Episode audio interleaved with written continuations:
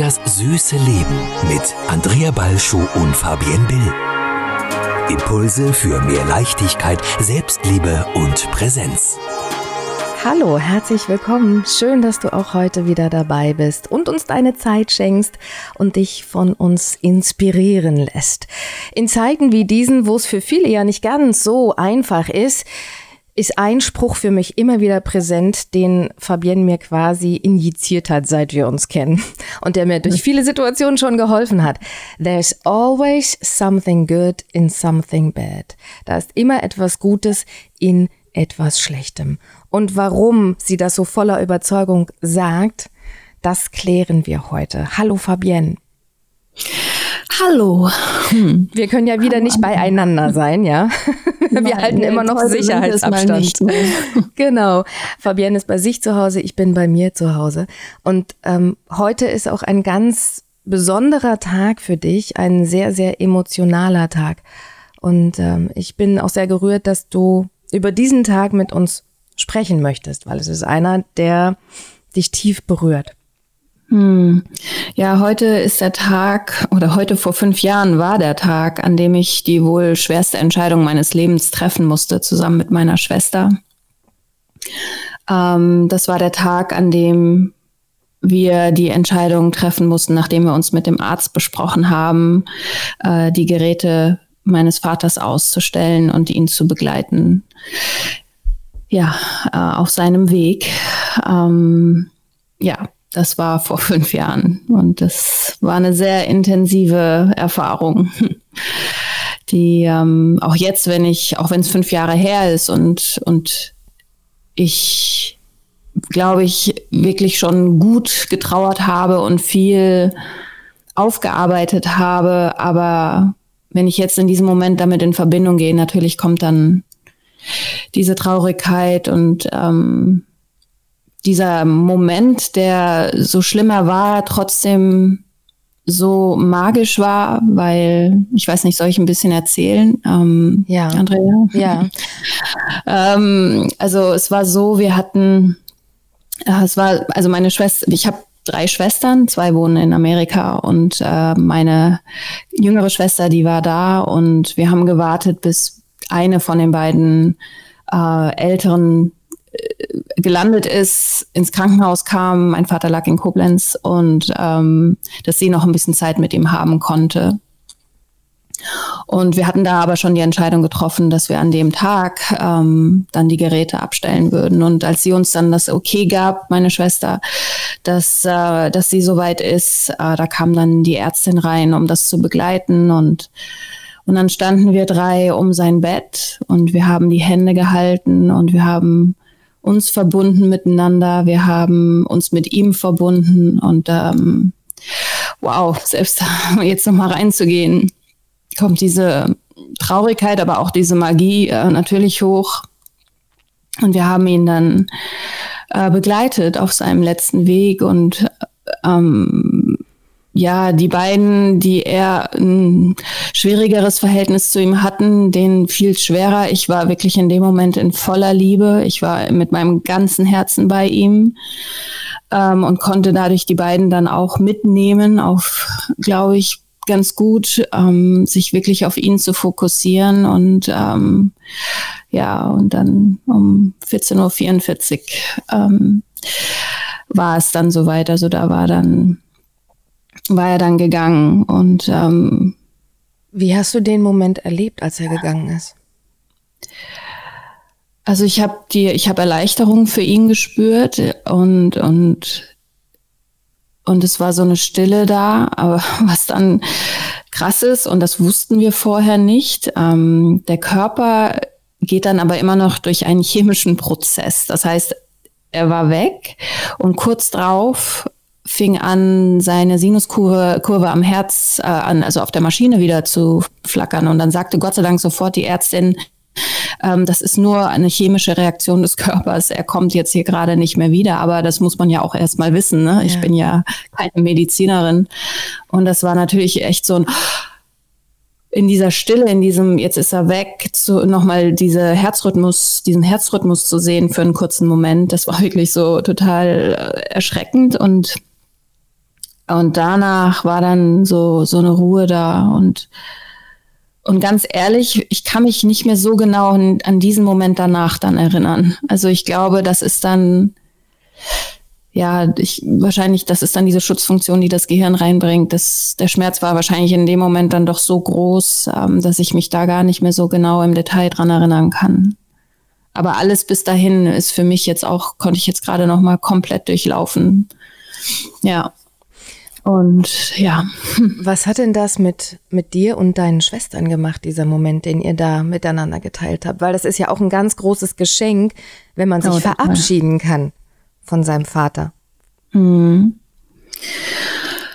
Was hat das mit uns gemacht? Natürlich hat uns das näher zusammengebracht. Auch die vierte, die nicht da sein konnte. Ähm, wir waren, wir sind sehr eng zusammengewachsen in der Zeit. Also das waren er hatte an dem 26. Äh, Mai diesen Herzinfarkt und äh, ja, entsprechend dann die Woche später war es halt, waren wir sehr eng verbunden. Wir waren immer in Kontakt und ähm, hatten so viel Nähe wie echt all die Jahre vorher nicht. Ähm, ja, und dann, wir waren nah und zusammen und konnten uns so dann auch stützen, weil jeder oder jede von uns ihre Trauer auf ihre Art dann natürlich auch erlebt hat und oder auch eben die Konflikte, die leider noch nicht geklärt waren. Ähm, und ja, und ich glaube, da bin ich auch, und das ist auch immer schon ein Teil meiner Rolle gewesen, ähm, auch in meiner Familie, da kann ich dann ganz schnell auch in die Rolle gehen, des für die anderen Daseins und ähm, äh, sie stützen und ja. Es ist ja eine wirklich große Entscheidung, zu sagen, wir lassen die Geräte abstellen. Hm. Das kennen sicherlich viele Familien, die dann sagen, ich möchte aber diese Verantwortung nicht übernehmen. Ja. Was hat euch denn geholfen, diese Entscheidung überhaupt zu treffen? Oh, wow, die Frage triggert mich gerade voll. Puh, ähm, was heißt geholfen? Ich meine, Du, du siehst diese, die MRT-Bilder oder die CT-Bilder und der Arzt hat uns gezeigt, was äh, während des Herzinfarktes mit seinem Gehirn passiert ist und ähm, ohne dass ich viel Ahnung habe, wie solche Bilder ausschauen müssen, habe ich sehr schnell gesehen, dass da nicht mehr viel war. Ne? Und die Frage war natürlich, was ist die Alternative? Wie lange wollen wir ihn an den Geräten halten? Ich meine, er war ja die, äh, er war ja nicht mehr wirklich da gewesen. Also sein, sein Gehirn war wirklich, hat sehr gelitten unter dem, unter dieser, dem Sauerstoffmangel, den er hatte. Und ähm, ich glaube, mein, ich bin da in dem Moment, ähm, haben mir die Fakten geholfen, die Entscheidung zu treffen. Aber, und das merke ich jetzt ja auch, weil ich weil es immer noch emotional ist. Die Frage, treffe ich hier gerade die richtige Entscheidung? Ähm, ist es richtig, was ich mache? Äh, das ist klar, die das drücke ich, das habe ich auch weggedrückt und deswegen kommt es auch jetzt nochmal hoch und deswegen bin ich da auch gerade dankbar, dass ich da nochmal reingehen kann. Ähm, weil das ist ja, was ist, wir haben uns danach auch gefragt, haben wir jetzt einen Fehler gemacht? Haben wir, hätte es noch eine andere Möglichkeit gegeben? Diese Fragen kommen natürlich hoch. Ähm, Habe ich alles richtig gemacht? Ne? Also die Frage bleibt, ähm, auch wenn ich im Herzen heute weiß, es war alles richtig, weil ich weiß und ich habe gespürt, dass seine Seele schon längst auf dem Weg war und das, und das ist wirklich das Krasse dass, dass seine Seele auf dem Weg ist. Und das haben wir dann auch gehört aus, an seiner Beerdigung, die dann erst im August war, ähm, aus verschiedenen Gründen. Ähm, es gab im, am 10. Mai eine, haben wir uns nochmal getroffen. Hatten wir uns gesehen, es war Muttertag, ironischerweise. Da ging es dem Vater ähm, noch Ich war bei meiner Oma mit ihm, mit mhm. meinem Papa. Und, ähm, und wir hatten einen echt wunderschönen Tag. Wir waren erst bei meiner Oma und dann waren wir noch was essen. Meine Tante war noch dabei. Und ich weiß nicht warum, aber als wir uns verabschiedet haben an dem Tag, ähm, da haben wir uns noch mal ganz, ganz fest gedrückt. Es war ein anderer Abschied, aber das kann ich auch erst jetzt im Nachhinein. Danach war mir klar, was das war. Ne? Und es war auch so, dass ich dann, dass mir wichtig war, dass die Emily, die dabei war, deine Tochter, ähm, meine Tochter genau, dass sie sich noch mal ordentlich vom Opa verabschiedet. Aber sie mit ihren Ende zwei so, oh nee, tschö Opa. Ne? Mhm. Also äh, sie war halt komplett äh, Kind und ähm, war gerade mit irgendwas anderem beschäftigt und es war aber wirklich so ein Moment, wir haben uns auch echt noch mal tief in die Augen geguckt. Und heute weiß ich, oder auch ziemlich unmittelbar danach, weiß ich, okay, seine Seele war schon auf dem Weg. Und das ist das, was ich gespürt habe. Das haben auch andere, die dann zur Beerdigung kamen, erzählt, dass irgendwie das letzte Treffen mit ihm emotionaler war. So, als hätte ein Teil von ihm schon gewusst, dass es bald zu Ende ist. Und das ist jetzt sicherlich ähm, mehr so der spirituelle Touch oder ähm, das, was eben nicht rational greifbar ist. Mhm. Und, ähm, und deswegen, der Teil hilft mir natürlich auch irgendwie ein Stück weit, das zu spüren, dass das die richtige Entscheidung war damals. Ja. Aber was hat dir in dem Moment geholfen, diese Entscheidung zu treffen? Das weiß ich nicht. Das war, ich weiß nicht, was es genau war. Ähm, die Fakten, ähm, Ich weiß es nicht, hm. um ehrlich zu sein. Ich habe sie und ich habe sie getroffen. Das war ich war da, ich kann dann in solchen Momenten sehr schnell, sehr gut in so eine Klarheit kommen. Aber was mir hilft, in diese Klarheit zu kommen, das kann ich dir nicht sagen, das weiß ich nicht.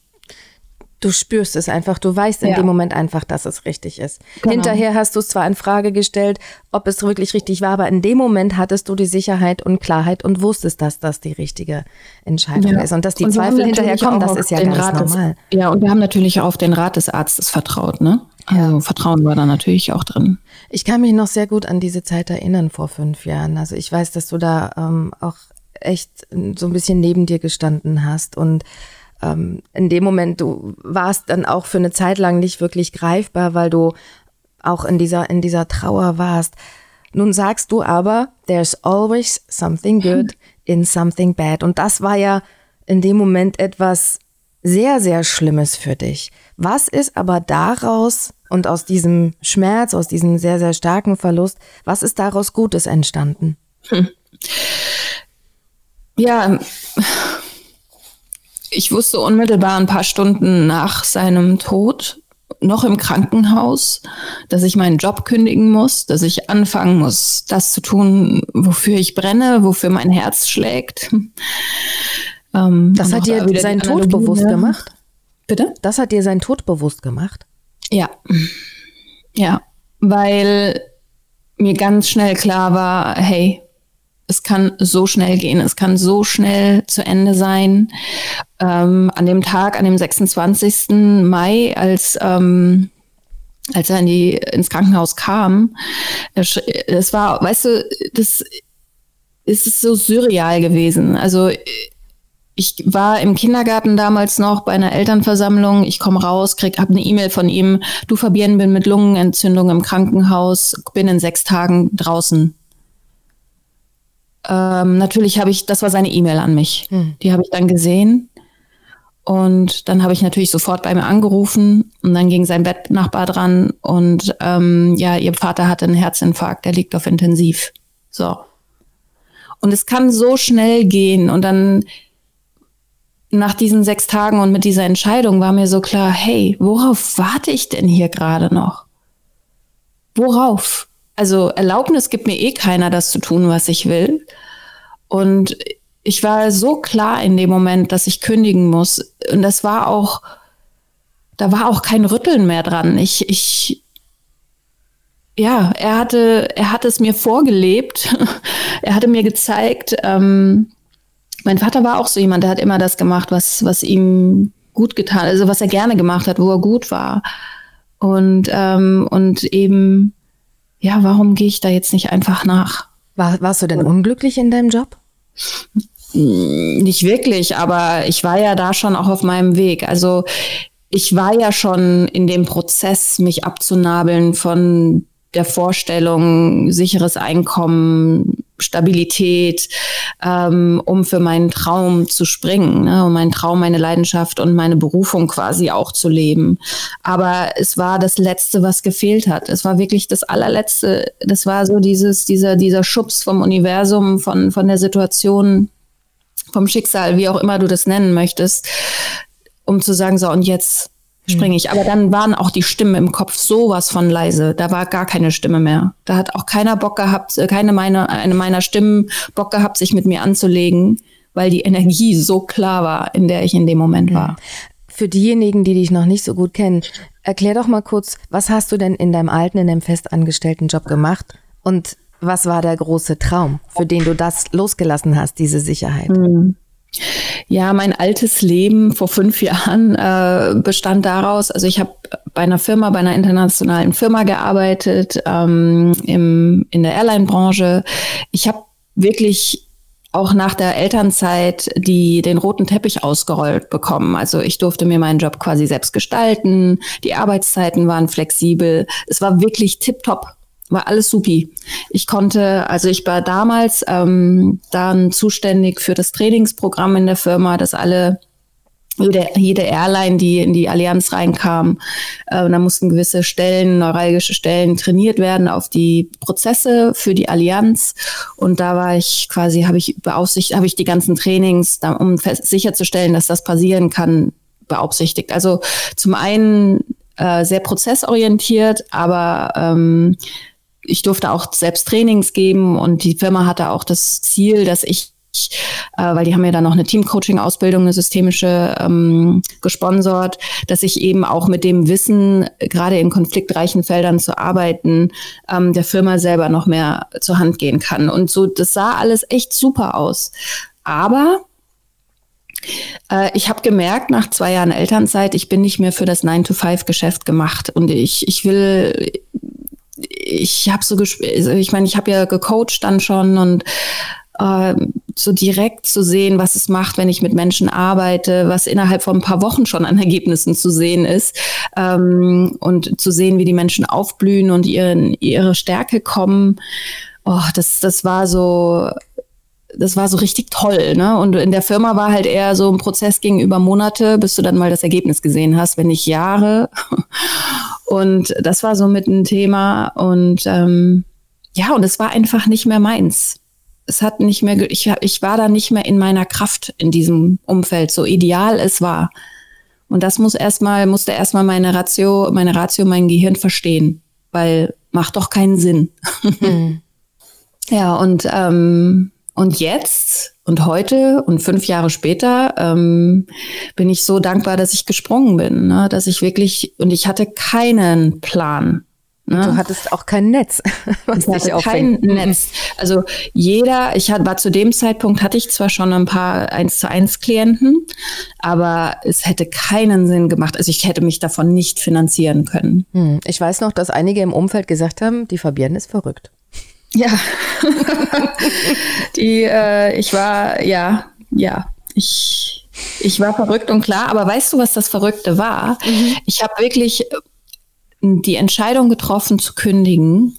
Also erst so in mir war es klar, dann habe ich das mit meinem Umfeld geteilt und in, und wirklich, als ich das dann das erste Mal geteilt hatte, ungelogen, eine halbe Stunde später klingelt mein Telefon und äh, eine gute Freundin slash Kollegin ruft an und sagt, du Fabienne, es weiß noch keiner, ich bin schwanger, kannst du für mich ein paar Trainings übernehmen? Hm. Und dann habe ich nur gesagt, weißt du, Claudia, es weiß noch keiner. Ähm, das passt sehr gut, denn ich werde kündigen.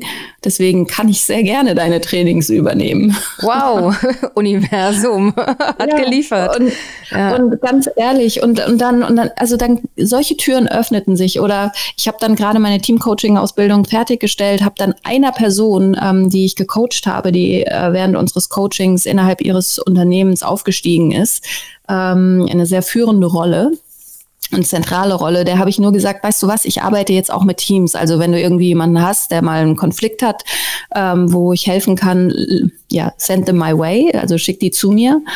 Und äh, ungelogen, ähm, das war dann auch im Oktober, also seit 1. Oktober bin ich selbstständig, weil ich habe dann gekündigt und ähm, hat dann noch drei Monate gedauert.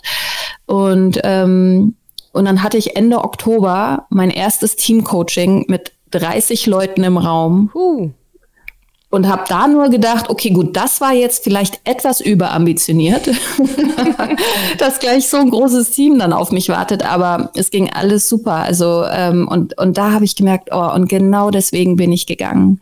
Ich habe dieses Team, was sehr sehr sehr zerrissen war, äh, innerhalb von zwei Tagen wirklich habe es geschafft, die so wieder ins Performing zu bringen und zusammenzuführen. Also auch wenn das zwischendrin nicht schön aussah, was ich da zeigte.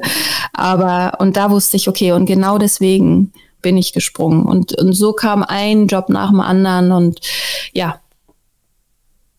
Und die auch, Samen, ja. äh, die ich vorher irgendwie unbewusst durch mein Netzwerken und ähm, für Menschen, Mitmenschen, an Menschen neugierig sein gesät habe, äh, ja, die sind äh, aufgeblüht und ja, und heute lebst du deinen absoluten Traum. Ja, heute lebe ich meinen absoluten Traum und äh, ich bin so dankbar für all das, ähm, was jetzt in meinem Leben ist und und das ist eben auch dem gedankt, ähm, was damals vor fünf Jahren passiert ist, ja. Wäre dein Vater damals nicht gegangen, wärst du möglicherweise nicht gesprungen in die Selbstständigkeit. Ja, ich glaube, ich wäre nicht mit dieser Klarheit gesprungen. Irgendwann wäre ich gesprungen. Aber ich glaube, ähm, was wirklich geholfen hat, war diese Klarheit durch diese Erfahrung. Hey, es kann jederzeit zu Ende sein, worauf warte ich? Hm. Ja. Und es ist wahrscheinlich für viele schwer, wenn sie in der Krise sind, wenn sie gerade in einer ähm, unglücklichen Beziehung sind oder ähm, in einem totalen Frustjob gerade festhängen und da den Sprung nicht rauskriegen oder wenn sie gerade wegen Corona völlig verzweifelt sind. Es ist sicherlich schwierig, in dem Moment das Gute zu sehen in der Krise. Mhm.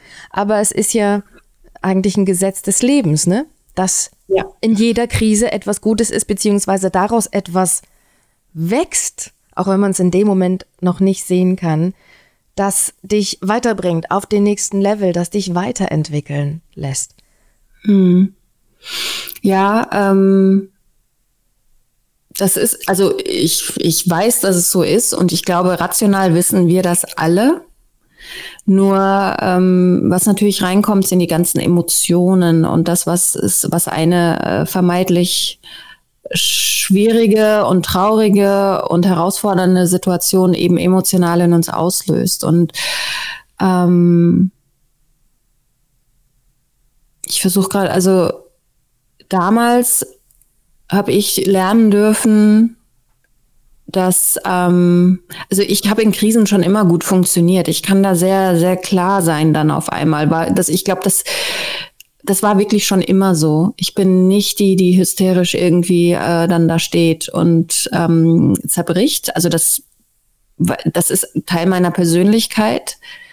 Ähm, liegt vielleicht auch an der Rolle, die ich in meiner Familie hatte, Erstgeborene eben ähm, und äh, all diese Komponenten kommen ja mit rein, was dich ausmacht, ne? Wie du in Krisen, wie sicher und wie stabil du in Krisen bist oder eben nicht. Und, und was kann ich tun, wenn ich in einer Krise bin? Und das Allerwichtigste aus meiner Sicht ist erstmal die Krise annehmen. Ne? Und annehmen all das, was da ist. Die Trauer, der, die Wut, die Ohnmacht, ähm, alle Gefühle, die da sind. Und nicht sie gleich versuchen, wieder wegzudrücken wenn ich merke, dass ich jetzt hier gerade emotional bin. Genauso wie ich ja eben. Ich war eben sehr emotional und ich habe es zugelassen in dem Moment. Ich habe es nicht versucht wegzudrücken oder irgendwie ähm, wegzuschieben, nur um irgendwie gut rüberzukommen oder äh, stabil rüberzukommen. Aber ich glaube, das ist Teil des Resilienzaufbauens. Ich gehe aber nicht mehr in das Drama rein. Ich fühle die Emotionen und nehme die Emotionen wahr und lasse sie einmal durch mich gehen. Mhm. Und das ist, das ist wirklich, wirklich wichtig, ähm, zu gucken, okay, was passiert hier gerade in mir? Wie fühle ich mich? Wo sitzt das? Und da einfach wirklich das einmal durchlaufen zu lassen durch den Körper, ohne in die Story zu gehen. Mhm. Das ist, glaube ja. ich, das Schwierige. Das ist das, was die meisten machen. Die gehen halt in die Story genau. rein und die. Äh, lassen dann ihren eigenen Film ablaufen. Genau. Oh mein Gott, oh mein Gott, oh mein Gott. Den Thriller, den Horrorfilm, ja. Ja. Und, und also wenn ich das jetzt mal kurz auf die jetzige Zeit äh, übertrage, ne, natürlich, keiner weiß, was kommt. Und unser Gehirn will immer Sicherheit. Der, unser Gehirn will wissen, der, unser Gehirn will diesen Kreislauf des Wissens schließen. Nur im Moment kann man den nicht schließen. Und manche von uns, die gehen dann hin und fallen in eine komplette Ohnmacht. Andere gehen hin und werden proaktiv, äh, ohne zu wissen, was sie tun. Andere äh, malen dann eben Horrorszenarien aus, von denen wir gar nicht wissen, ob sie jemals wahr werden und stecken damit wiederum andere an. Und äh, das ist halt genau das Gefährliche äh, daran. Und deswegen finde ich es in Zeiten wie diesen auch nochmal so wichtig. Ich merke auch, ich gerade, ich brauche ganz viel Ruhe und wenig Nachrichten und mhm. ähm, ich meditiere viel. Also mir hilft das halt unheimlich. Das macht es für mich einfacher, mit all den Eindrücken, die gerade sind, zu sein, um dann für mich eben meine Wahrheit zu finden in dem Ganzen. Ähm, aber da hat jeder seinen eigenen Weg. Ne? Nur ich versuche mich eben, ich filtere sehr, was ich zu mir nehme, gerade an gedanklichen und informativen äh, Nahrungsmitteln fürs Gehirn, ähm, weil ich weiß, was es eben machen kann und wie es beeinflussen kann. Und das selber auch schon in den letzten Wochen gespürt habe. Also wie schnell ich mich da in die eine oder andere Richtung reißen lassen kann. Aber das, äh, aber was ist denn schon wahr? Ne? Die Wahrheit liegt in der Mitte zwischen all dem, was da gerade passiert. Nur ich muss für mich halt klar werden, was möchte ich denn, was meine Wahrheit ist. Hm. Also ich kenne auch einige in meinem Umfeld Musiker, die ziemlich hart getroffen hat natürlich in der Corona-Krise, mhm. weil alle Aufträge weggebrochen sind. Musiker verdienen ja heutzutage nichts mehr mit CD-Verkauf, weil die Leute äh, kostenlos bei den Streaming-Diensten sich die Musik anhören. Das heißt, die meisten Musiker verdienen hauptsächlich Geld über die Auftritte. So, die sind alle weggebrochen. Und ähm, da gab es unter vielen Musikern natürlich ähm, echt viele, viele äh, Tränen. Und ich habe aber auch festgestellt, dass gleichzeitig da eine neue Kreativität entstanden ist. Ähm, einer zum Beispiel, der Chris Cosmo, der hat äh, angefangen, Blitz-Songwriting anzubieten. Das heißt also, äh, bei dem können sich Leute melden, die für ihren Papa oder für den Opa oder wen auch immer äh, einen Song komponieren lassen auf die Schnelle. So, und damit, äh, ja, sagt er ein Huni und dann mache ich dir einen Song draus. Für zwei Hunis, dann äh, mach, kriegst du noch ein Video dazu. Und so hat er aus der Krise einfach eine neue Idee geboren, die gab es mhm. vorher noch überhaupt gar nicht. Und daraus sind jetzt ganz viele neue Dinge entstanden. Mhm. Oder ähm, einer, der ähm, vorher noch Unterricht gegeben hat an der Schule und dann waren die Schulen geschlossen, dann dachte er, verdammter Mist, jetzt brechen wir auch noch die Schüler weg. Letzte Einnahmequelle. Ähm, der hat dann einfach Videos für seine Schüler gemacht, damit sie durch die Videos weil sie lernen Schlagzeug und meistens haben die unten im Keller keinen WLAN, um Online-Unterricht zu machen, dass die durch die Videos äh, ihren Unterricht fortsetzen können. Und der hatte vorher überhaupt gar keine Ahnung vom Videomachen, von Drehen und allem drum und dran. Das heißt, dann hat er sich plötzlich da reingekniet und ist jetzt äh, fast ein Videoprofi dadurch geworden, weil er gezwungen wurde zu handeln. Und der ja. hätte vorher nicht gehandelt. Der war, dem ging es vor der ja. Krise schlechter als jetzt es ist ja, ja, noch nicht nach Corona als jetzt in Corona. Ja. Deswegen ist es immer eine Chance. Es ist immer, jede Krise ist eine Chance. Äh, große Unternehmen sind entstanden in Krisen. Ähm, die besten Ideen entstehen in Krisen. Und ähm, sich das einfach immer wieder äh, gewiss zu, oder vorzustellen ne? und immer wieder vorzurufen, hervorzurufen, so, hey, was will ich denn jetzt hier? Deswegen, das hier ist auch die beste Zeit für sich zu gucken, was will ich denn wirklich hm. in meinem Leben? Will ich denn mein Leben so leben, wie ich es gerade lebe? Ich habe einige im Einzelcoaching gerade, die ähm, aufgrund von Homeoffice und der Umstrukturierung, die es gerade gibt, jetzt gerade so sagen, boah, ganz ehrlich, wenn ich könnte, dann würde ich so gerne drei Tage die Woche nur noch im Homeoffice arbeiten. Mhm. Ja, dann kreier deine neue ideale Arbeitswelt, ne? Und dann führe ich die da durch diesen Prozess und die Widerstände, die dann hochkommen, ne?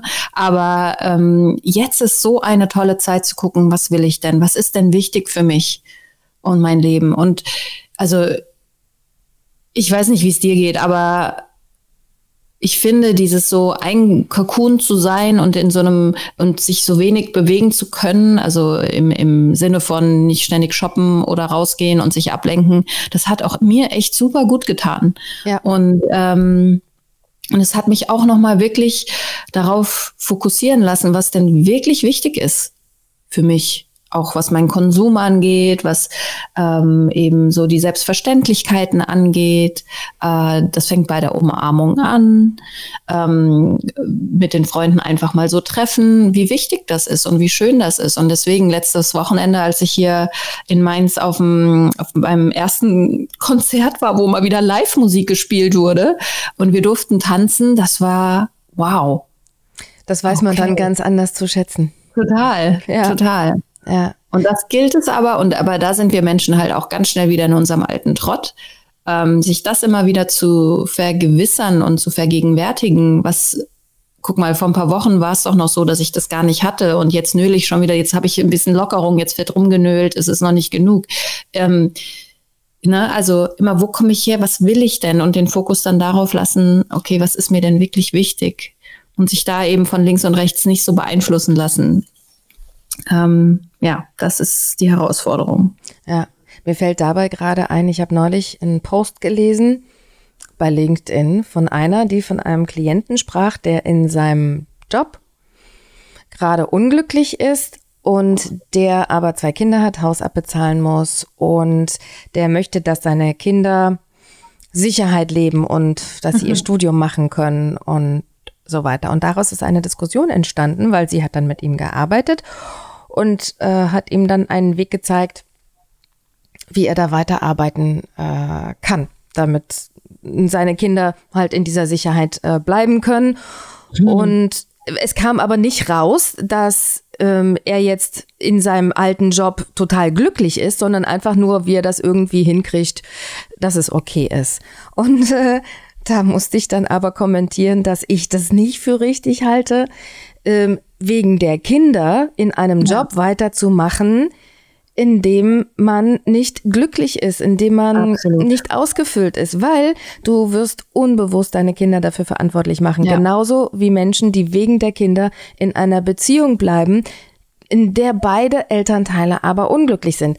Ich ja. kenne so viele, die so lange in dieser unglücklichen Beziehung bleiben, weil sie meinen, sie geben den Kindern damit Sicherheit. Das Problem ist, man gibt den Kindern damit keine Sicherheit, sondern man verunsichert die Kinder dadurch, mhm. weil sie das natürlich spüren. Und das ist egal, ob das Beziehung ist oder ähm, auch der Job, durch den ich mich weiter quäle, damit meine Kinder später mal studieren können. Unbewusst machen wir doch die Kinder dann dafür verantwortlich. Euretwegen musste ich in diesem Job bleiben, der mich so unglücklich gemacht hat.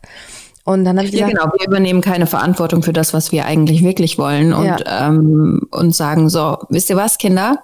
Der Papa oder die Mama hat jetzt entschieden, ein bisschen was zu verändern. Das kann heißen, dass wir die in den nächsten Monaten vielleicht weniger ausgehen können, essen können, vielleicht mal einmal weniger in Urlaub fahren. Ähm, und dafür aber dein Papa oder deine Mama glücklicher, zufriedener und ausgeglichener sein wird. Und ich glaube, die Kinder anstatt, also gut, je nachdem, Teenager würden wahrscheinlich drum nölen, keine Ahnung. ich, äh, so weit sind unsere Kids noch nicht. Mhm.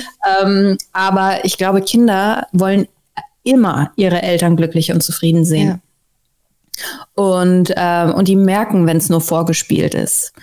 Und die Emily sagt auch immer, ja Mama, du hast für mich damals den Job verlassen. Mhm. Und sie hat recht. Ich habe ihn auch für sie verlassen, weil ich wollte, dass sie sieht, dass es dass, dass man Geld verdienen kann und dabei einen glücklichen, zufriedenen, also den Job machen kann, den man liebt oder den ja. Job machen kann, den man liebt, um damit Geld zu verdienen und ähm, und dadurch natürlich auch Zeit für sie zu haben. Und ich habe wirklich ich kann mir meine Zeit so einteilen, wie ich das möchte. Und äh, das ist, das ist das größte Geschenk von allem. Und das steht über, über den Statussymbolen und all dem Pipapo, ähm, zu wissen, okay, ich kann jederzeit heute entscheiden, okay, ich mache jetzt, ich, ich werde den ganzen Juli freimachen. Ja. ja. Und das ist wirklich ein Privileg. Und das ist das, das ist Quality. Freiheit, absolute ja. Freiheit. Ja, das ist auch ein sehr, sehr starker Wert für mich. Ja. Und das ist alles, also für mich jetzt, äh, dank dem Geschehnis vor fünf Jahren, um jetzt den Kreis nochmal zu schließen, ähm, ja, das ist, there's always something good and something bad. Hm. Und dafür bin ich meinem Papa, ja, ja, was heißt dankbar, aber der Situation dankbar. Und natürlich vermisse ich ihn und denke jeden Tag an ihn und für mich das Schöne war auch, er war am Anfang sehr kritisch, ne? So viel zum Thema wieder Eltern, die wollen nur, dass ihre Kinder äh, stabil und alles tutti läuft. Ne? Also als ich anfing, mich mit dem Coaching auseinanderzusetzen, habe ich von meinem Vater total oft gehört, äh, das machen doch so viele. Und ich habe schon mit so einigen gesprochen, die sagen, es ist total schwer, sich da zu etablieren und der Markt ist so groß und es gibt so viele. Also wir haben da schon öfter drüber gesprochen. Also bleib noch ein bisschen bei deiner Firma. Das ist so der Elternwunsch, ähm, ja.